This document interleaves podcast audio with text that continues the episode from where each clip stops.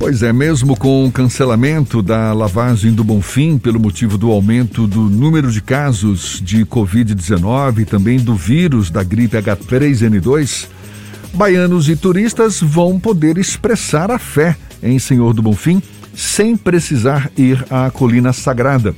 Hoje, a segunda quinta-feira do ano seria o dia do tradicional cortejo na Cidade Baixa, mas pelo segundo ano seguido, o ritual de lavar as escadarias também foi suspenso, assim como todas as atividades presenciais entre as basílicas da Conceição da Praia e a do Bonfim. Mas as homenagens estão garantidas de forma virtual.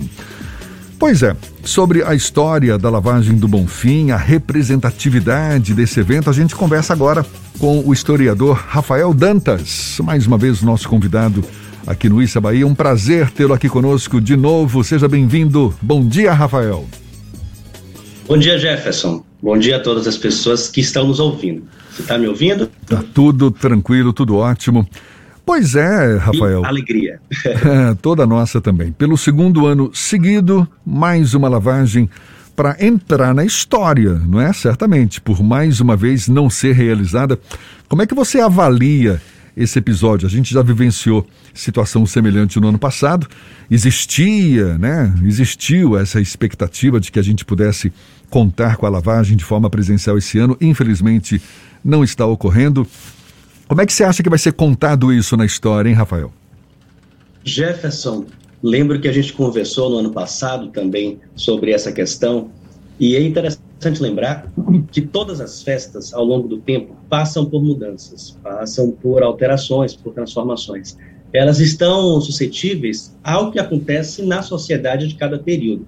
Então, se hoje estamos vivendo uma realidade pandêmica, onde não podemos sair é, de casa para aglomerar, né, para manifestar nossa fé, seguindo os oito quilômetros da Conceição da Praia até o Bonfim, tudo isso tem um contexto, tem um sentido histórico muito específico.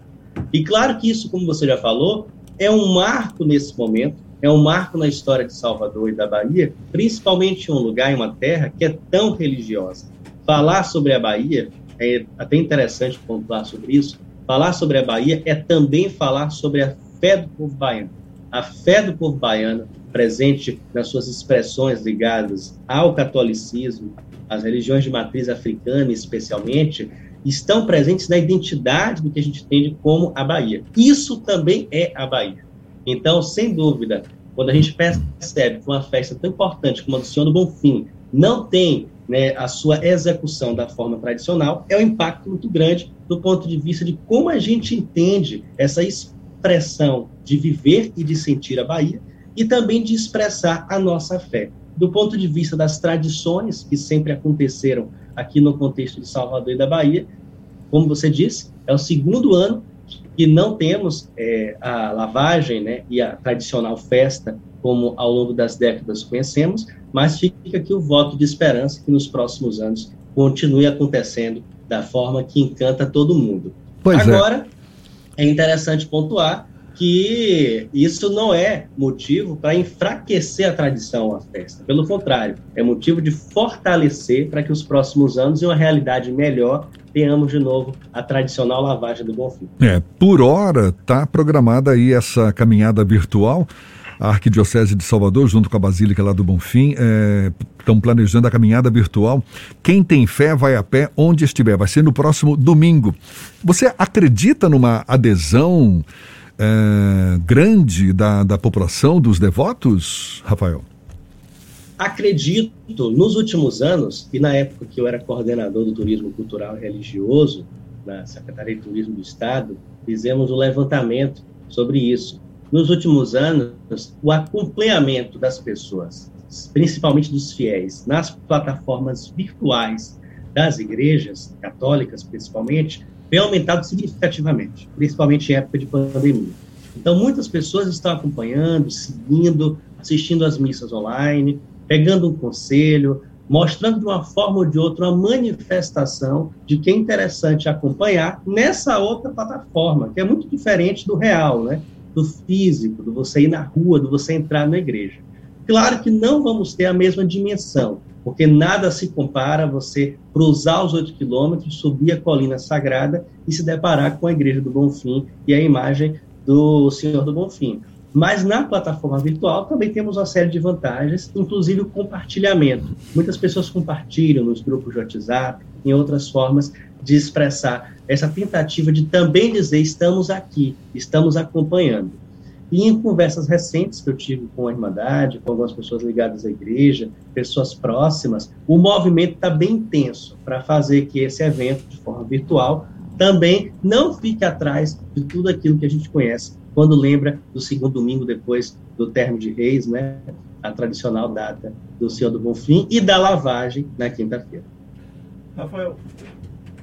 Rafael, a gente tem passado por uma situação que é histórica, não apenas do ponto de vista sanitário e de saúde, mas por conta da suspensão de eventos, de atos que fazem parte da nossa tradição, do nosso cotidiano. De março de 2020 para cá, a gente já não teve dois 2 de julho, nós estamos na suspensão do segundo ano consecutivo do Senhor do Bonfim. O carnaval já não vai acontecer pelo segundo ano consecutivo. É possível imaginar como os livros de história trarão esse momento do ponto de vista cultural. É um apagão da, das tradições culturais durante o período de dois anos, pelo menos por dois anos, ou os livros de histórias vão contar essa, esse momento que é diferente, mas que na verdade é apenas um processo em que toda a humanidade passou. Como é que você imagina a, a história sendo contada no futuro a partir da perspectiva de um historiador que vive o presente? Os livros de história, sem dúvida, contarão esse momento como algo surpreendente, né? algo sem precedentes em nossa história, do ponto de vista da da força que acabou tocando né, na, na, situação pandêmica todo o mundo, comparada a outras grandes pestes e epidemias, e os impactos que isso teve no cenário social e cultural. Então, vai ser um assunto que muitos historiadores, professores, vão se debruçar para escrever nos livros de história, não tenha dúvida. É, é uma nova, um novo capítulo aí para a história da lavagem do Bonfim, certamente. Então, olhe, mais uma vez, muito obrigado por levar esse papo conosco, mesmo que interrompido, mas a gente certamente vai ter novas oportunidades de conversar. Você sempre muito bem-vindo aqui conosco. Obrigado, viu, Rafael? Abraço forte, até Eu uma próxima. Jefferson. Agradeço o Fernando, agradeço as pessoas que estão nos ouvindo. E viva o Senhor do Bonfim. Quem tem fé vai a pé ou acompanha virtualmente. Vou acompanhar virtual esse ano. Tá um abraço. certo, valeu. Abraço, historiador Rafael Dantas aqui conosco.